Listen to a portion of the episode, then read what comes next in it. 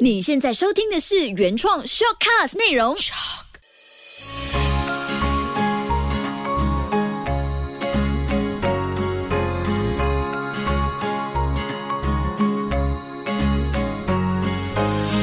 秋月的育儿天地。嗨，我是秋月，谢谢你收听秋月的育儿天地。很快来到了第五期，之前四期播出之后，有陆续收到一些朋友的询问，然后甚至有一些建议，非常感谢大家。如果你持续在收听这个节目的话呢，希望这短短十几分钟的一个 podcast 可以让你平常的育儿生活，甚至是可能是教育工作者需要常常面对孩子，都可以得到一些启发或者收获。也欢迎你在我的个人脸书专业，就是。梦梦秋月，搜寻一下，然后私讯我留言给我，或者是在 Facebook 呢搜寻群组，跟着 Two K 爸妈走，可以和我多做交流。那今天这一期呢，其实这个主题也算是经历了 MCO 之后，然后再到现在来个 CMCO 这个过程当中得到的启示，就是我们要认真看待孩子专注力这个课题，因为孩子又要在家里可能是上网课或者做很多的线上学习，专注能力在家马上就会暴露出来，因为他可能很容易分心，可能身边有其他的弟弟妹妹，又或者是电视机的声音、大人对话的声音。任何的东西都可以让小孩子分心。有没有试过在家隔离的时候呢？常常会跟孩子说：“你能不能停止胡闹，专心做完功课？”这是平常都常常会出现的。当孩子在复习功课的时候，你曾经说过这句话吗？今天呢，会准备七招，帮助大家一起快速的、轻松的提高孩子注意力的最佳方法。继续听下去吧。那首先一定要先搞清楚孩子什么样的情况下叫做失去了他的专注力，或者是你觉得他专注力不足够，是不是过动啊什么的？这些都是种种的因素，我们要先确定问题是在哪里。当孩子出现比较弱的专注力，有一些讯号可以先记一下：一是不是孩子对于这个东西比较缺乏兴趣？可能每次要做数学题，诶，他就兴趣缺缺，就完全没有办法投入。这就是要找出他的兴趣在哪里。再来就是平常可能在训练他们的稳定度，或者是不是没有玩够，让他们很容易静不下心来。这时候是我们要去观察的。还有他是不是很容易会分心？只要周围出现太多的其他的讯号或者是杂讯，他就会想要溜走。这些都是知道了之后呢，我们等一下可以找。方法来对症下药，再来，他不是常常会做白日梦，就是会和你说很多有的没的。那是不是我们可以花一段时间先让他发挥，然后再好好的坐下来做该做的事情？这些都是等一下呢，在七招里头会有一些解决方法。再来，有没有观察孩子缺乏注意力的时候，是不是他比较难听从有关的指示，或者是相关的指导，对他来说是比较难理解的？那可能就要简化整个过程。再来，是不是他在组织方面是需要花比较多的时间？这些只要找出了，我们就可以对症下药。因为七种方法不一定七种都需要用得上，而是找出你孩子比较难专注做事情的原因。和可能性是哪一点，然后再找出对的方法来下手。那所谓的孩子的 focus 注意力，也叫做专注力，也就是他们的学习能力、思辨能力、逻辑推理能力、影像能力等等众多能力的基础。对孩子的学习，爸爸妈妈没有不希望自己的孩子具备良好的专注能力。那专家有说过。孩子的专注力呢，不是天生，而是需要爸爸妈妈耐心造就的。孩子的专注力造就方面，其实最好是从小做起，最恰当的时间当然就是婴幼儿开始。比方说，孩子差别年龄段的特点，我们就选用不同的方法，把训练贯穿到生活当中，甚至是跟小朋友游戏和玩乐当中。那他们的专注力呢，自然而然就会越来越强。这方面呢，我们会整理一套方法送给大家。先来看一下不同岁数的孩子专注力提高的能力。像是三到四岁的孩子呢，他们专注力其实只有三到十分钟；五到六岁就已经提升到十到十五分钟。那七到十岁呢，大概是十五到二十分钟之间；十到十二岁就是二十五到三十分钟。那十二岁以上的孩子呢，是不低于三十分钟的。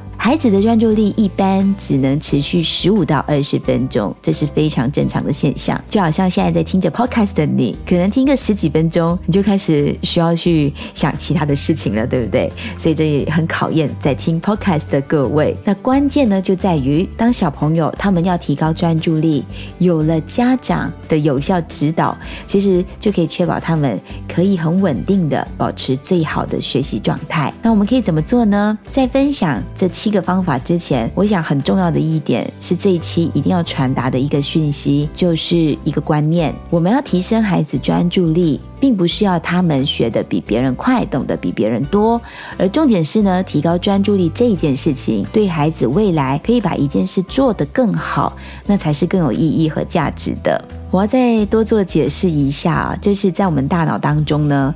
意志的功能其实比兴奋的功能还要重要，因为我们大脑其实不缺讯息的输入，太多的 input，它需要的反而是不相干的讯息，可以抑制住，使它可以专注的去处理应该要注意的事项。在疫情期间，太多的讯息这边传那边传，但我们有些看到了这样会觉得哇。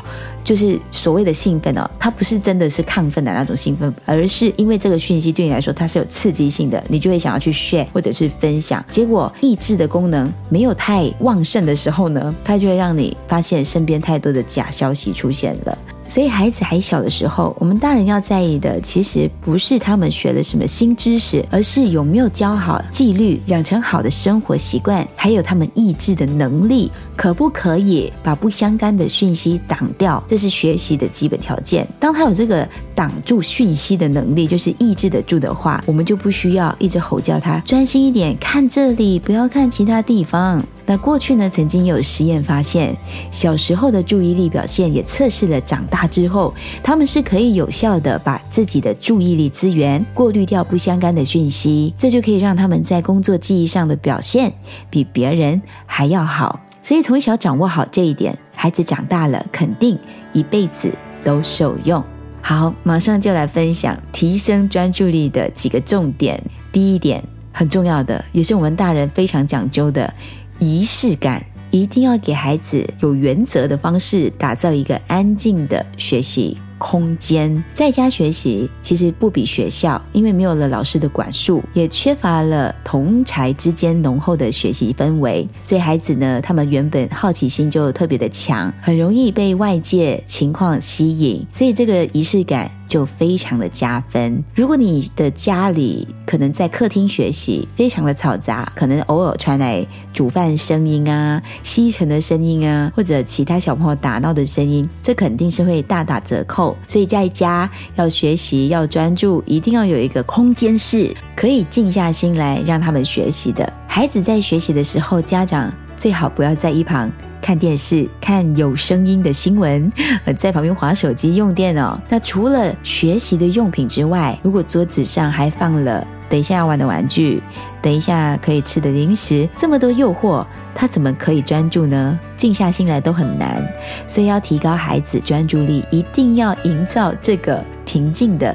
学习空间跟氛围，孩子学习的地方不要出现太多可以干扰他、让他分心或者是疏散精神的工具。当然，周围的大人就要控制音量，这样呢，他就可以慢慢的专注在他应该专注的事情上。那第二点呢，就是我们要很用功的、适当的陪他预习、复习，这样他的专注力才可以保持住。因为在学校，小朋友他们授课的时候，很多时候呢，老师教学上是很方便的，因为面对面的教学。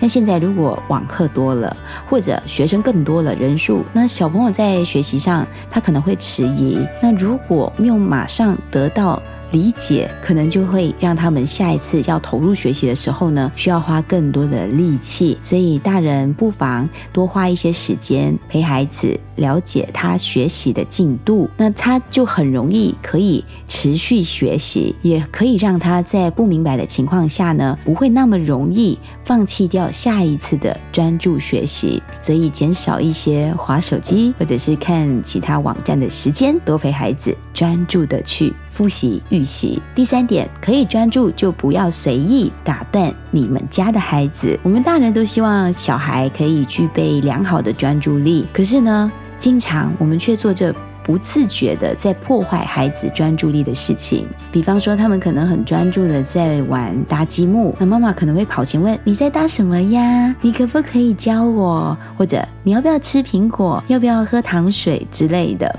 这种一句接一句、各种各样的打扰，其实孩子是没有办法静下心来做事情的。试想想。孩子耳边总是围绕着妈妈的声音，他怎么可以专注于当下呢？而且在孩子集中注意力的时候被家长打断，就会让他感到反感和恐惧。下一次呢，就更难集中做回这件事情。所以，造就孩子的专注力非常重要的一点就是，当孩子平静的时候，我们家长不要打断孩子，只给他足够的空间和自由。像蒙台梭利就有一句名言：除非你被孩子邀请。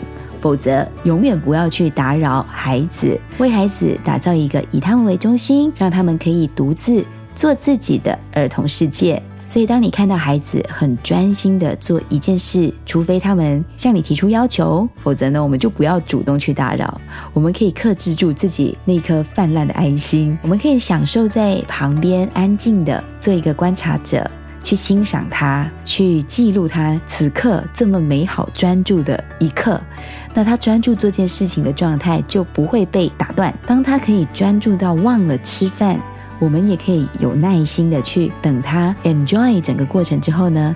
再去吃饭，因为当孩子在沉醉在他感兴趣的事情，这个无意中就在培养他的兴趣的持续性跟专注力了。专注力和学习兴趣其实是相互影响的。当他对做一件事情充满浓厚的兴趣的时候，他就很容易集中精神，全身心的投入到这件事情上。相反的，如果那个是他完全没有兴趣，甚至是被逼迫去做的，他不光是没有办法全身心投入。反而会花费许多精神去想我要怎么逃离这个情况，我要怎么不去做这件事情。所以孩子的专注力培养呢，往往就是从着迷于他感兴趣的某一件小事情开始。我们要尊重他这种着迷的能力，这个过程当中就可以慢慢的去培养他的专注力。第四点。帮孩子减少杂念的念头收纳法。刚一开始点出孩子无法专注的一些原因，有一些就是很容易走神，就是很容易想东想西，或者是天马行空，很多的创意鬼点子的。那我们就要做好这个功课，满心期待要开始做一件事的时候，他突然说一句话，我们不要觉得生气，不要给他太多情绪上的反应，我们只要很冷静的 拿出一张白纸。把他刚想说出那种活蹦乱跳的想法全部写在这张纸上，然后呢跟他说：“我们做完了这件事，认真专注的做完之后，这张白纸上面你想要做的所有事情，还有你所有的想法，都可以慢慢去实践。”那他觉得，哎。爸爸妈妈或者这个大人有认真听我的诉求，哎，好，那我等一下再去做。所以呢，这张救急的白纸，在你需要孩子专注力稳定下来之前，先准备好。当他开始要乱，所谓要乱，就很多其他很多很奇怪想法出来的时候，把它写下来。当你书写过程，他看到你写下来的时候，他觉得哇，原来我乱讲的话这么认真的耶，他就不敢再随便乱讲。所以这个念头收纳法非常好用。第五点。十分钟就好，带孩子进入状况。刚有提到嘛，小朋友不同年龄段有不同专注能力的时间长度，但是我们可以假设性啊，就十分钟就好，用这个口头禅让孩子知道哦，原来我做这件事只要十分钟，不需要一百分钟。你看到那个差别吗？越需要孩子专注，越需要把时间缩短，切碎碎片式的专注，可以慢慢的训练他。可以持续的学习的状态，可能他说：“哦，我今天不想上这个，我不想上网课，或我不想做这个功课。”那你就说，只要十分钟就好。那你可以尝试说，只要十分钟就好。十分钟到，我们就下课。其实通常做到十分钟呢，他可能已经进入那个状态，那他就可以突破自己的心理关卡。专注的去做好它，这招当然是比较适用于年纪比较轻，可能六七岁，因为再大一点，他已经数学课学会时钟的概念，他已经会跟你说十分钟已经过了。那第六点，朗读故事，有意识的让孩子感受到专注能力。当我们在朗读的过程当中，心理研究就发现呢，大脑听故事它会比较活跃，而且这个朗读的声音它会启动大脑更多的区块，五感并发，它就可以在这个时候开始。所以大人朗读故事的声音语态，其实某种程度是能够激发孩子学习的潜在意志力，也可以学习聚焦。在一件事上面，例如就是聆听的概念，这个过程也会培养他们在学校听课的时候可以更加的专注，是很纯粹的吸收的一个过程，而且他们也可以回到最单纯、最忘我的静心时刻。朗读一定要多做练习，这真的是受益无穷。第七点，也就是最后一点，游戏当中培养孩子连续稳定的专注力，良好的专注力也需要自控能力。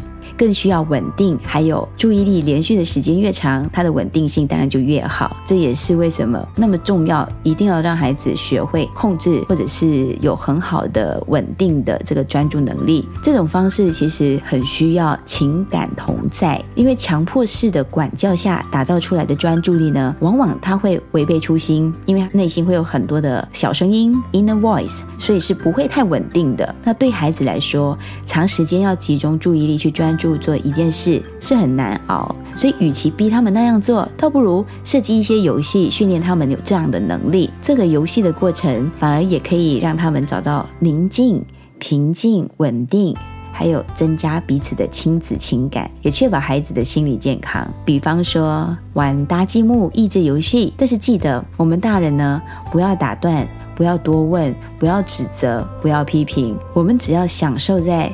孩子跟自己集中精神玩乐的过程，其实科比像我家的七岁小朋友啊他就是在这个玩乐的过程当中，学会也掌握到那种专注感。还有很多小游戏都是可以提高他们专注能力的。你只要随便去搜寻一下，除了搭积木啊，还有运动啊，打乒乓啊，因为要专注看那颗小小的球跑来跑去。还有像抓重点的游戏，有没有玩过呢？就你把你的手指放在小朋友的手掌上，你来说故事，说到指定内容，他必须抓住你的小手。例如说到小，示范一下。有一天，在一座大森林，大森林哦，还不是小。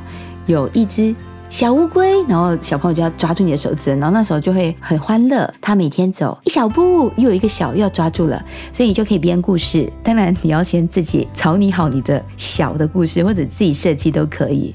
这个听力游戏呢，对升了小学的小朋友来说非常重要，因为在学校大约超过百分之五十的时间都是用来倾听老师讲课。那如果孩子的听觉注意力比较弱，那在听课方面就会影响到那个学习效果，当然也是会受到一点影响。所以在培养孩子专注力的时候呢，我们也要学会几招培养孩子的听觉注意力。我想很 focus 专注听到这里的你呢，应该也。领会到所谓的专注力是会让你消耗你的能量，还有你的疲劳程度会提高的，对不对？所以我们要注意让孩子保持放松休息。我们很快要下课了，这个也要让孩子知道，哎，我们多久就可以休息哦？那他就会避免发生厌烦和精神上的疲劳。最后，最后还是要说一下，提高孩子的专注力呢，不是一两天我们就可以看到效果的，所以家长一定要有耐心，慢慢来。大人也要学习专注的去让孩子进步。那我今天就专注的分享到这里，也谢谢你专注的听完。希望前面四期如果你还没听，也可以专注的。好好的听一遍，甚至是可以分享给身旁的朋友，也可以到我的脸书专业呢留言告诉我你的收获，也欢迎你，期待你加入我们的群组，跟着 Two K 爸妈走。谢谢收听，我们下期再见。